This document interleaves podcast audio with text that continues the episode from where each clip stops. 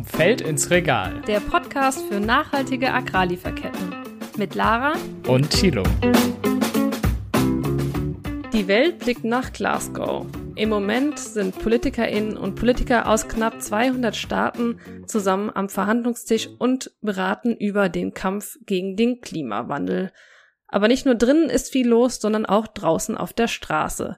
Viele tausend protestieren dort, damit drinnen mehr passiert, und zwar schneller. Zurzeit findet die 26. UN-Klimakonferenz statt und steht kurz vor Abschluss. Zeit für uns also, ein erstes Resümee zu ziehen. Und dabei im Mittelpunkt soll die Frage stehen, wurden denn auch die Interessen von Staaten und Menschen aus dem globalen Süden gehört? Denn so viel steht fest, die Klimakrise beeinflusst uns alle, doch manche leiden eben stärker darunter als andere. Und das sind ausgerechnet diejenigen, die bisher am wenigsten zum Klimawandel beigetragen haben. Ja, und eine, die eigentlich den Platz ähm, auf der Straße sozusagen eher hat, also bei den Protestierenden, aber äh, mit Sicherheit auch einen Einblick geben kann, was denn so bei den Verhandlungen äh, los ist, ist Leonie Bremer, die die Pressesprecherin bei der Fridays for Future Bewegung ist und äh, hier ist im Podcast, um uns aus Glasgow mal zu berichten, wie es so um die Verhandlungen eigentlich steht und äh, was jetzt zu erwarten ist. Denn ähm, zur Zeit der Aufnahme äh, stehen wir genau einen Tag vor dem Abschluss der Konferenz. Hallo, äh, schön hier zu sein. Ähm, genau, es ist die 26. Weltklimakonferenz und äh, ich muss sagen, es ist genauso eine Konferenz wie die ganzen 25 davor auch. Ähm, es ist absolut bitter, dass es die 26. Weltklimakonferenz ist und es immer noch kein Land gibt, was im Einklang mit dem Pariser Abkommen ist. Absolut absurd. Wir haben, ihr habt es schon angesprochen, die Situation, ähm, dass ähm, andere Länder viel mehr betroffen sind von der Klimakrise und diese Leute von den betroffenen Ländern, die betroffenen Leute von der Klimakrise, die haben es extrem schwer, überhaupt nach Glasgow zu kommen. Die haben es extrem schwer, überhaupt ein Badge zu bekommen, was quasi der Eintritt in die COP ist, in die Weltklimakonferenz ist. Ähm, da fängt schon die Ungerechtigkeit an und äh, das ist nur der Start. Ähm, ganz abgesehen von den ganzen ähm, Impfungen, die natürlich auch viel mehr zur Verfügung sind ähm, für, für ja, Aktivisten aus dem globalen Norden oder auch Politikerinnen aus dem globalen Norden. Und das ist natürlich auch eine Voraussetzung, um überhaupt zur Weltklimakonferenz zu fahren. Mhm, um da vielleicht direkt einzusteigen. Die britische Regierung hat ja, ähm, ja vor einigen Monaten ausgerufen, dass es die inklusivste aller äh, COP werden soll. Ähm, du hast jetzt gerade schon angedeutet, dass äh, das durch Corona-Impfungen ähm, und eben auch äh, Einreisebeschränkungen nicht der Fall ist. Was ist so ähm, bei euch die Lage im Fridays for Future Lager? Habt ihr viele Aktivistinnen äh, doch noch auf die COP bringen können? Ähm, genau, also ich bin mit äh, Fridays for Future MAPA, also Fridays for Future Most Affected People and Areas, also die Leute ähm, von den Ländern, worüber wir gerade gesprochen haben, also die betroffenen ähm, Leute, mit denen bin ich seit dreieinhalb Wochen unterwegs. Ähm, wir sind vor Glasgow in Schweden gewesen, zehn Tage, weil die Leute da Quarantäne machen müssen, um überhaupt zur Weltklimakonferenz zu kommen. Und auch zwei von denen, die aus Mexiko sind, ähm, von unserer Gruppe, die mussten in die USA reisen, überhaupt eine, um überhaupt eine Impfung zu bekommen. Das ist alles so absurd und so ungerecht, ähm, das kann man sich gar nicht vorstellen. Und auch diese zehn Tage davor Quarantäne zu machen in Stockholm, ähm, das ist einfach, das kann man sich gar nicht vorstellen, was alles getan werden muss, damit diese Leute zur Weltklimakonferenz können. Während ich, ich kann mhm. einfach einen Tag vorher sagen, okay, ab geht's und zack bin ich da. Also es ist wirklich, man weiß gar nicht, wo man anfangen soll. Ihr ähm, seid ja vor der COP auch mit dem äh, Hashtag Uproot the System stark an den Start gegangen. Ähm, der, der Hashtag soll ja sozusagen darstellen, ne, dass eben noch immer es diese große Dominanz des Nordens über den Süden gibt. Ne, genau das, was sich ja auch im, in, in dem, was du erzählst, jetzt gerade äußert. Ähm, ist das aber auch, also diese Forderung nach mehr globaler Gerechtigkeit, ist das auch eine der zentralen Forderungen, mit denen ihr eben jetzt nach Glasgow gegangen seid? Also es gibt kein, keine Klimagerechtigkeit ohne soziale Gerechtigkeit. Ähm, das sagen wir aber immer alle so leicht und das sagen auch unsere äh, angeblichen ähm, ja, Leader, also die Leute in den Machtpositionen, dass sie es verstanden hätten, aber sie machen komplett das Gegenteil oder ähm, haben trügerische Äußerungen, die einem da so das Gefühl geben, alles hätten sie unter Kontrolle, aber am Ende ähm, leiden die Menschen halt ganz klar unter den, den Entscheidungen, die sie bewusst treffen. Ähm, wir sagen uproot the system, weil es ein System gerade gibt, ein Patriarchat, ein kapitalistisches Wirtschaftssystem, äh, was dazu, ge dazu geführt hat, dass wir uns in der Klimakrise befinden. Dass 1,2 Grad Celsius globale Erderwärmung die absolute Hölle für viele Menschen sind auf der Welt. Und das liegt an diesem jetzigen System. Wir brauchen also einen Systemwechsel und das sagen auch immer alle, dass sie es ja längst verstanden hätten, aber es fehlt halt einfach komplett alles, um das wirklich zu tun.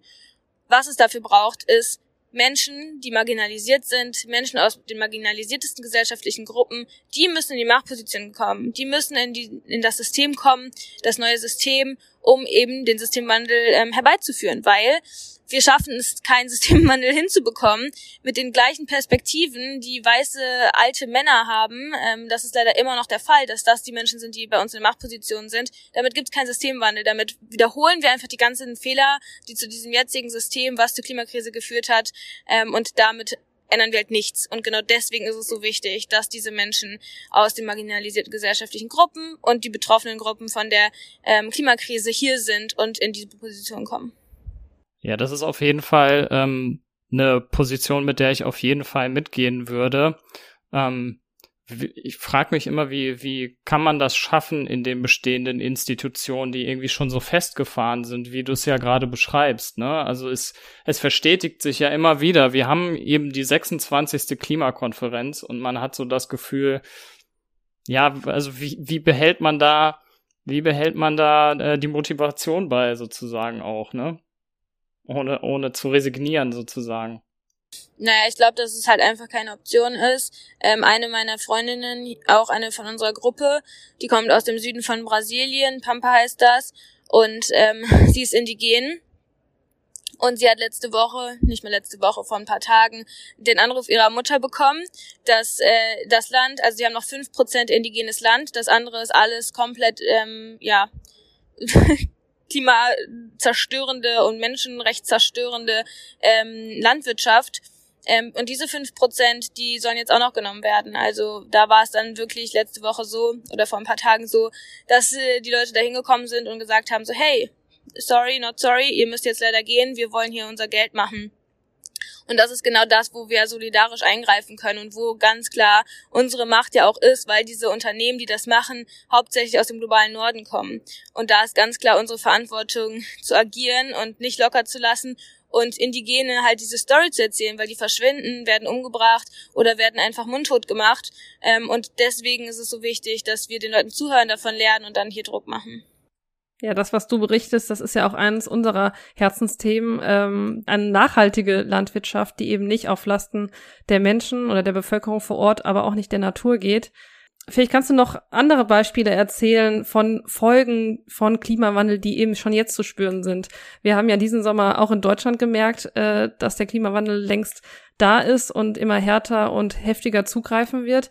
Aber in anderen Regionen, wir hatten es anfangs gesagt, ist es ja jetzt schon deutlich spürbar. Äh, was, was waren so, ja, auf der COP Geschichten und äh, Erlebnisse, die, die das nochmal allen vor Augen geführt haben? Oder gab es die? Also ich mag es nicht so gerne, Leute auf die ähm, ja ihre Geschichten irgendwie zu reduzieren, die sie eben von der Klimakrise erleben, weil oft wird äh, dann gesagt, ja, die armen Leute vor Ort, das sind aber die, die am meisten Power haben, die am meisten optimistisch sind und die am meisten unsere Bewegung, also Fridays for Future, nach vorne treiben. Und genau das gibt mir tatsächlich äh, ultra viel Hoffnung, weil wir sagen hier, das ist so ein Global, Global North Ding, dass wir schnell in Depressionen verfallen und sagen, oh mein Gott, wie schrecklich das alles ist. Aber ich sehe ganz klar on ground die Aktivistinnen, die haben unfassbar viel Kraft. Das Einzige, was ich zum Beispiel erzählen kann, ist eine Freundin, die ich letzt, nee, vor zwei Jahren auf der COP äh, kennengelernt habe, also auf der Weltklimakonferenz kennengelernt habe. Das ist Hilda aus Uganda. Und äh, sie hat mir bewusst gemacht, wie viel zum Beispiel auch die Klimakrise äh, mit Frauenrechten zu tun hat. Denn in Uganda ist es so, dass die Leute dort oder die Frauen dort, speziell die Frauen, nur die Frauen, gar kein Land besitzen dürfen. Ihre Oma hat aber zum Beispiel gar keinen Mann, so, und das Problem ist, sie besitzt quasi kein Land. Das heißt, wenn Fluten kommen, kriegt sie keine Entschädigung. Also sie kriegt keine Entschädigung, weil ihr das Land ja nicht gehört. Und das muss man sich einfach mal vorstellen, ähm, was da die Ausmaße sind. Also Hilda konnte da nicht mehr zur Schule gehen, weil sie halt ihrer Oma helfen musste, was natürlich, ähm, was man natürlich direkt macht. Aber das Problem ist halt ganz systematisch. Frauen dürfen kein Land besitzen. Ja, Pech kriegt ja auch keine Entschädigung, wenn es halt Ernteausfall gibt, der durch die Klimakrise, was aus dem globalen Norden kommt, ähm, ja, dazu geführt hat. Ja, da sieht man ja auch wieder, wie die Klimakrise schon bestehende äh, Ungleichheiten auch äh, zwischen den Geschlechtern verstärkt. Ähm, das ist ja ein, eine Ebene der, der Klimagerechtigkeit, die ihr einfordert, äh, neben noch, noch vielen weiteren.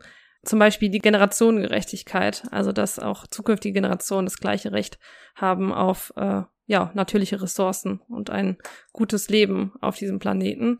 Ähm, vielleicht wollen wir mal auf die politische Ebene schauen. Welche Forderungen wurden denn gestellt und ja, wurde den Forderungen äh, aus dem globalen oder von Ländern aus dem globalen Süden nachgekommen? Wie ist da zurzeit der Stand? Naja, also diese Weltklimakonferenz, das ist halt, ähm, man kann sich das so vorstellen, dass ganz viele ähm, ja hauptsächlich weiße Männer hier rumrennen in ihren Anzügen und denken, sie würden Gott weiß was äh, bewirken, aber am Ende machen sie halt nichts, außer ihr Greenwashing-Festival hier feiern und äh, weiß ich nicht, von Pavillon zu Pavillon laufen und. Aber das sind ja schon legitimierte, ähm, ja, Entscheidungsträger. Also sie sind ja nicht ohne Grund dort. Genau, ja, man könnte sich natürlich wünschen, dass jetzt hier ganz viel passiert, tut's aber tatsächlich nicht. Wir haben zum Beispiel Obama hier gehabt, ähm, der ähm, zugesagt hat, dass bis 2020 100 Billionen US-Dollar fließen, um ähm, Reparation, also um Entschädigungen zu zahlen, genau an äh, betroffene Länder bis jetzt ist halt nicht ein Dollar da, also ist nichts da. Äh, wir haben 2021 und hier war zum Beispiel eine große, große Aktion ähm, genau dazu. So, wo bleibt denn unser Geld? Wir brauchen, wenn wir von Klimagerechtigkeit sprechen, brauchen wir zum Beispiel ganz klar ähm, Adaptation-Geld, also dass Leute sich anpassen können an die Klimakrise, dass es da Mechanismen, dass es da Finanzierungen für gibt. Wenn man schon eingerichtet hat, dann muss man halt wenigstens Entschädigungen zahlen und ähm, Mechanismen bezahlen, dass man das halt auch kompensieren kann, äh, was die Klimakrise bewirkt. Und da hat zum Beispiel Obama auch absolut versagt und da ist zum Beispiel auch gar nichts passiert. Das ist ja auch einer der großen Painpoints, so wie kriegt man das Geld für diese Entschädigungszahlungen, ne? Ähm, glaubst du, dass es da noch zu einer, ja, sagen wir mal, zufriedenstellenden Entscheidung kommen wird? Also es ist schon wichtig auch zu betonen, dass es wichtig ist, dass es so eine Weltklimakonferenz gibt, aber es ist natürlich trotzdem extrem frustrierend, dass halt nichts dabei rumkommt. Und ähm, ja, ich hab's, ich kann nur aus Erfahrung sprechen von der COP 25, da war es genau so. Ein Tag davor war, wurde gesagt, ja, vielleicht morgen kommt noch ein Durchbruch und am Ende war es halt nichts. Also wir sind auf jeden Fall 100 Prozent davon überzeugt, dass wirklich ähm, die Bewegung auf der Straße das entscheidende Tool ist, um was zu bewirken. Wir sind zum Beispiel hier drin, in, in, in dem Gelände von der COP ist man nicht mehr erlaubt, es ist einem nicht mal erlaubt, Unternehmen zu kritisieren, spezielle Personen, Machtpositionen zu kritisieren, das heißt Regierende. Äh, man darf quasi nichts, nichts kritisieren, man darf hier keine Aktion machen. Das heißt, du verstößt gerade dagegen oder wie kann ich mir das vorstellen? Wenn ich hier sitze? Ja, wenn du da sitzt und äh, du kritisierst ja hier offen Regierungen und Amtsträger und so weiter. Nee, man darf nicht Aktion machen und da offen kritisieren. Das darf man nicht. Also okay. man darf keine Aktion machen, wie ich gesagt habe, man darf keine Aktion machen, wo man offen kritisiert ähm, Unternehmen, Regierende, das darf man halt nicht.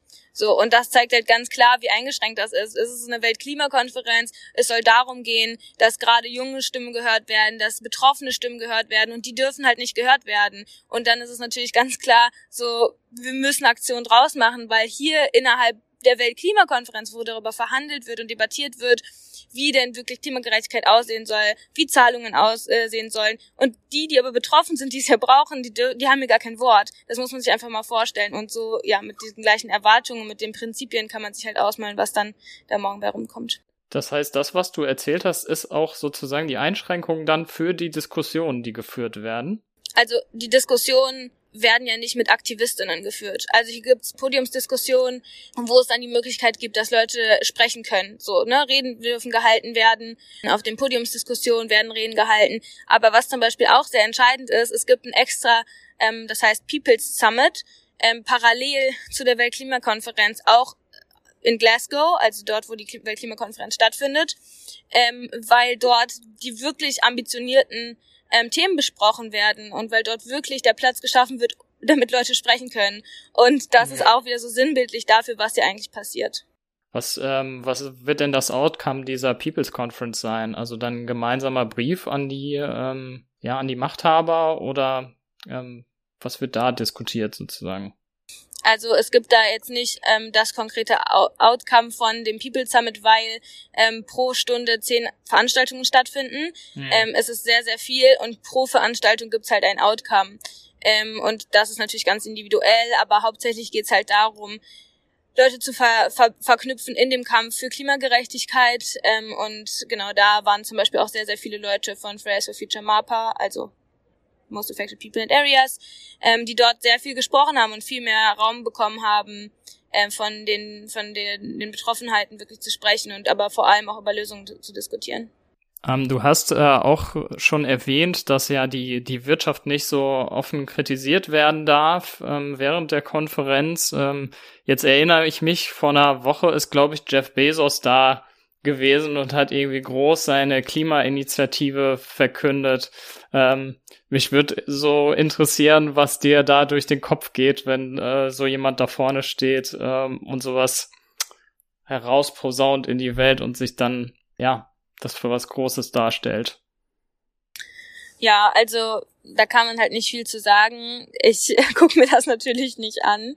Ähm, ich glaube, natürlich ist das ist das eine Sache, wo dann Leute viel hingucken und sich so denken, oh mein Gott, was zur Hölle, oder es auch gut finden, aber man muss sich ja mal vorstellen, was sonst noch so passiert. Also es ist ja nicht das Einzige. Wir haben zum Beispiel hier auf der Weltklimakonferenz auch viel über Finanzierung gesprochen und wir hatten, bevor wir zur Weltklimakonferenz gefahren sind, hatten wir eine ganz, ganz große Aktion in London mit Greta und allen möglichen, ähm, die das ähm, mit mit vorangetrieben haben, weil wir vor der Standard Chartered Bank, das ist halt eine Bank in den in den in der UK, ähm, da haben wir protestiert, weil diese Bank finanziert die Zerstörung in den Ländern im globalen Süden, also in den betroffenen Ländern. Die finanzieren, die machen es möglich, dass in Indien, in Indonesien und auf den Philippinen und vielen anderen Ländern immer noch ähm, fossile fossile Anlagen und große Kohle ähm, Coal Power Plants äh, realisiert werden können. Also dieses Geld fließt vom globalen Norden in den globalen Süden, um diese Finanzierung halt weiterzumachen,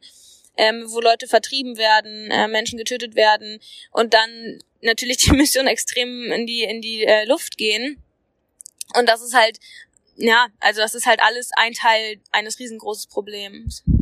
Ja, du hast gerade schon angesprochen, ähm, auch Greta Thunberg war in, ihr wart erst in London, jetzt in, eben in Glasgow auf der UN-Klimakonferenz. Und sie hat ja schon nach der ersten Woche gesagt, ähm, dass sie die Klimakonferenz für gescheitert hält und vor allen Dingen nur ganz viel Blabla ähm, dabei rauskommt.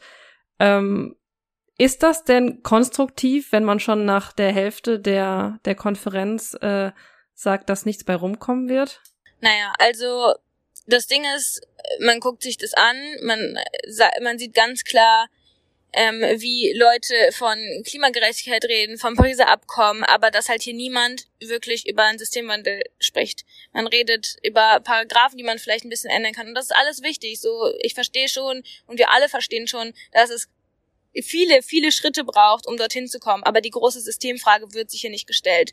Und das ist aber entscheidend, das sagt auch Wissenschaft ganz klar, die sind sich einig, dass es das eben braucht in jedem Sektor. Ähm, und jetzt ist es natürlich so, äh, dass es, äh, dass Greta 18 ist und dass Leute viele Sachen sagen können, die sie halt nicht zu einem Kind sagen konnten. Und da jetzt natürlich sich so ein bisschen drüber, ähm, ja, da wird sich das wird viel drüber geredet, aber am Ende hat sie das auch schon gesagt, als sie 17 war und als sie 16 war und als sie 15 war und noch jünger war, dass genau das das gleiche Problem ist, was wir hier sehen. Ähm, man kann darüber diskutieren, ob das, was Greta sagt, konstruktiv ist, aber man sollte viel eher darüber reden, ob das konstruktiv ist, was hier passiert und das ist es definitiv nicht, sonst wären wir nicht bei der 26. Weltklimakonferenz. Apropos 26. Weltklimakonferenz, ähm, Besteht denn Hoffnung, dass die nächste äh, Klimakonferenz im globalen Süden stattfindet? Ich erinnere mich, die letzte war in, in Madrid, davor Paris. Also es ist ja auch alles sehr eurozentristisch. Genau, die nächste Weltklimakonferenz, die findet in äh, Ägypten ähm, statt. Und ihr werdet vermutlich wieder mit am Start sein. Ja, davon kann man kann man äh, sehr gut ausgehen. Ähm, und das Wichtige ist auch, dass wirklich viel mehr afrikanische Stimmen gehört werden.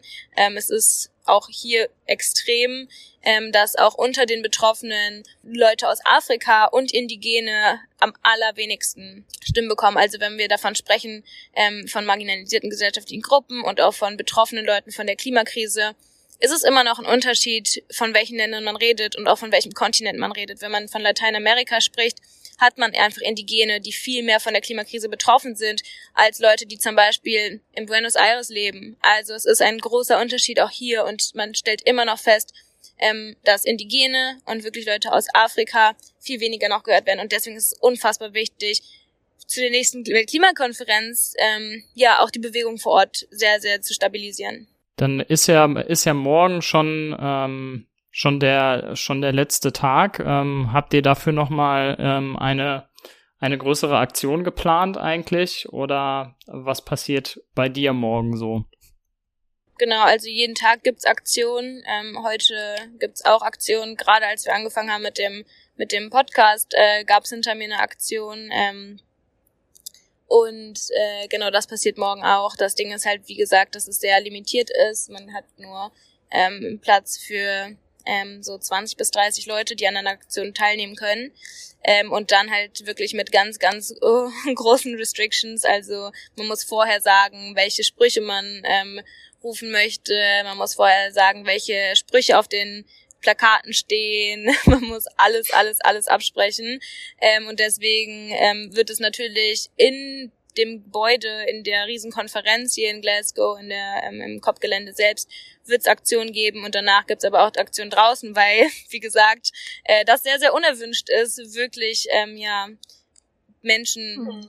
Civil Society hier zu haben. Ja, und abgesehen von diesen ähm, größeren Aktionen, gab es denn auch Möglichkeit für euch, bilaterale Gespräche zu führen, wirklich in den Diskurs zu gehen mit ähm, Vertretern, mit Amtsträgern? Also das sollte ja eigentlich auch der Raum so einer Konferenz sein, dass man sich mal in die Augen blickt und zusammensitzt und diskutiert, oder? Ja, also ich, weiß, ich weiß nicht so recht, ähm, ob das wirklich das Ziel ist. Das machen schon genug Leute, das machen schon genug Wissenschaftlerinnen. Ähm, für mich ist es nicht der Weg, dass sich ähm, Leute, die wirklich das Problem sind, die auch das Problem kennen und ganz genau wissen, was sie tun und was sie falsch tun, es bewusst weiter so machen, die sollen sich nicht wohlfühlen in unserer Klimabewegung. Je mehr man mit diesen Leuten redet, ähm, fühlen sie sich halt immer wohler in der Klimabewegung und man hat eine Beziehung aufgebaut, ähm, wo man dann weniger Druck ausüben kann. Also es ist eine Sache, natürlich kommt es darauf an, mit welchen Leuten man redet. Es gibt auch äh, Politikerinnen, ähm, mit denen ich reden würde, aber mit vielen einfach nicht, weil es keinen Grund gibt, dass sie sich wohlfühlen in unserer Fridays for Future Bewegung. Und deswegen ist immer noch das äh, viel übergeordnetere Ziel, äh, Druck von außen zu machen und äh, ja, sie ganz klar damit zu konfrontieren, dass wir wissen, dass sie angeblich ähm, über die Klimakrise Bescheid wissen, aber trotzdem ganz bewusst genau kontrovers agieren mit welchen Politikern würdest du denn äh, sprechen? Also scheinbar mit denen, die sehr konträr zu deiner Position oder zu eurer Position viel besser gesagt gegenüberstehen? Nee, also, ähm, also ich muss mich jetzt mit niemandem unbedingt treffen.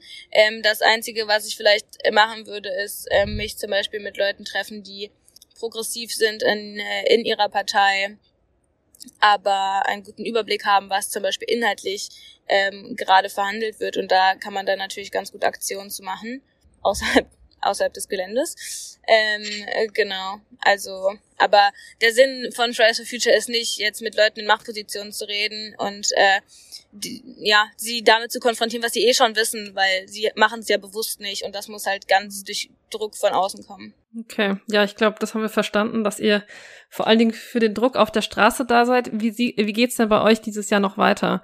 Also es gab ja den großen Klimastreik vor der Bundestagswahl, jetzt wart ihr in Glasgow ähm, sehr groß. Äh, wie sieht's für den Rest des Jahres aus?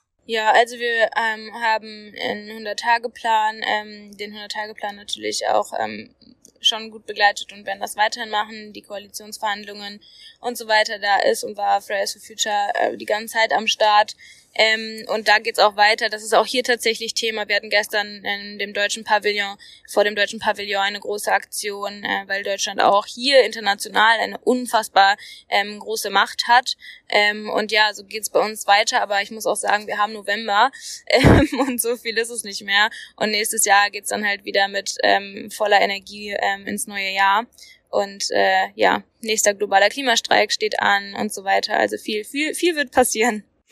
Und wie kommst du äh, wieder zurück nach Deutschland? Ja, ich muss, äh, also ja, wie komme ich zurück? Natürlich mit ich fahre mit dem Zug, ähm, auch nicht gerade angenehm, ähm, aber darum geht's auch nicht. Also es geht nicht um Individualkonsum, es geht nicht um Individualverkehr, es geht äh, um, um die großen Systeme, die dahinter stehen und ich könnte, äh, Gott weiß was tun, aber ich lebe halt immer noch in einem System, was nicht ähm, Paris-konform ist und ich werde, egal was ich tue, immer einen CO2-Fußabdruck haben, wenn die Rahmenbedingungen nicht stimmen und wenn große Unternehmen, also die 100 Unternehmen, die global für 71 Prozent der globalen Emissionen verantwortlich sind, nichts tun. Ähm, und da können wir, ja, können wir viel darüber reden, was, was wir essen, äh, wie wir hin und her fahren, aber wenn sich da nichts tut, dann, ähm, ja, ist es, sieht schlecht aus.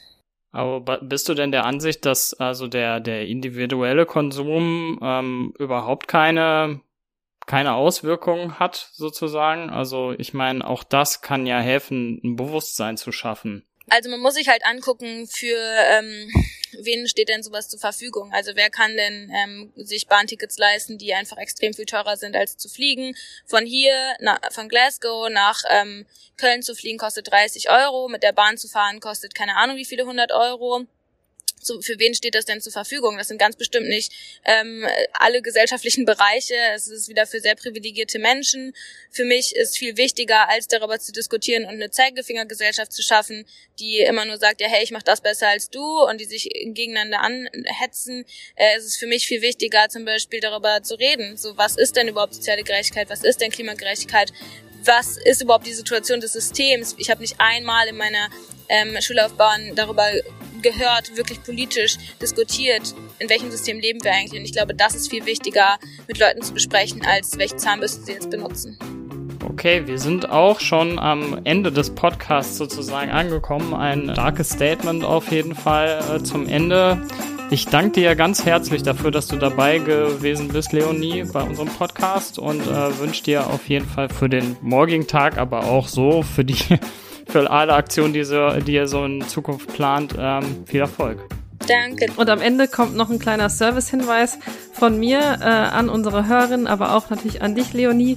Ähm, noch mehr Infos zu nachhaltigem Konsum, nachhaltigen Lieferketten äh, findet ihr auf unserem Instagram-Kanal Ich will fair. Und wir würden uns freuen, wenn ihr da vorbeischaut und uns auch gerne eine Rückmeldung gibt auf diese Folge oder Themenwünsche für die nächsten Folgen. Und bis dahin, macht's gut und bleibt gesund.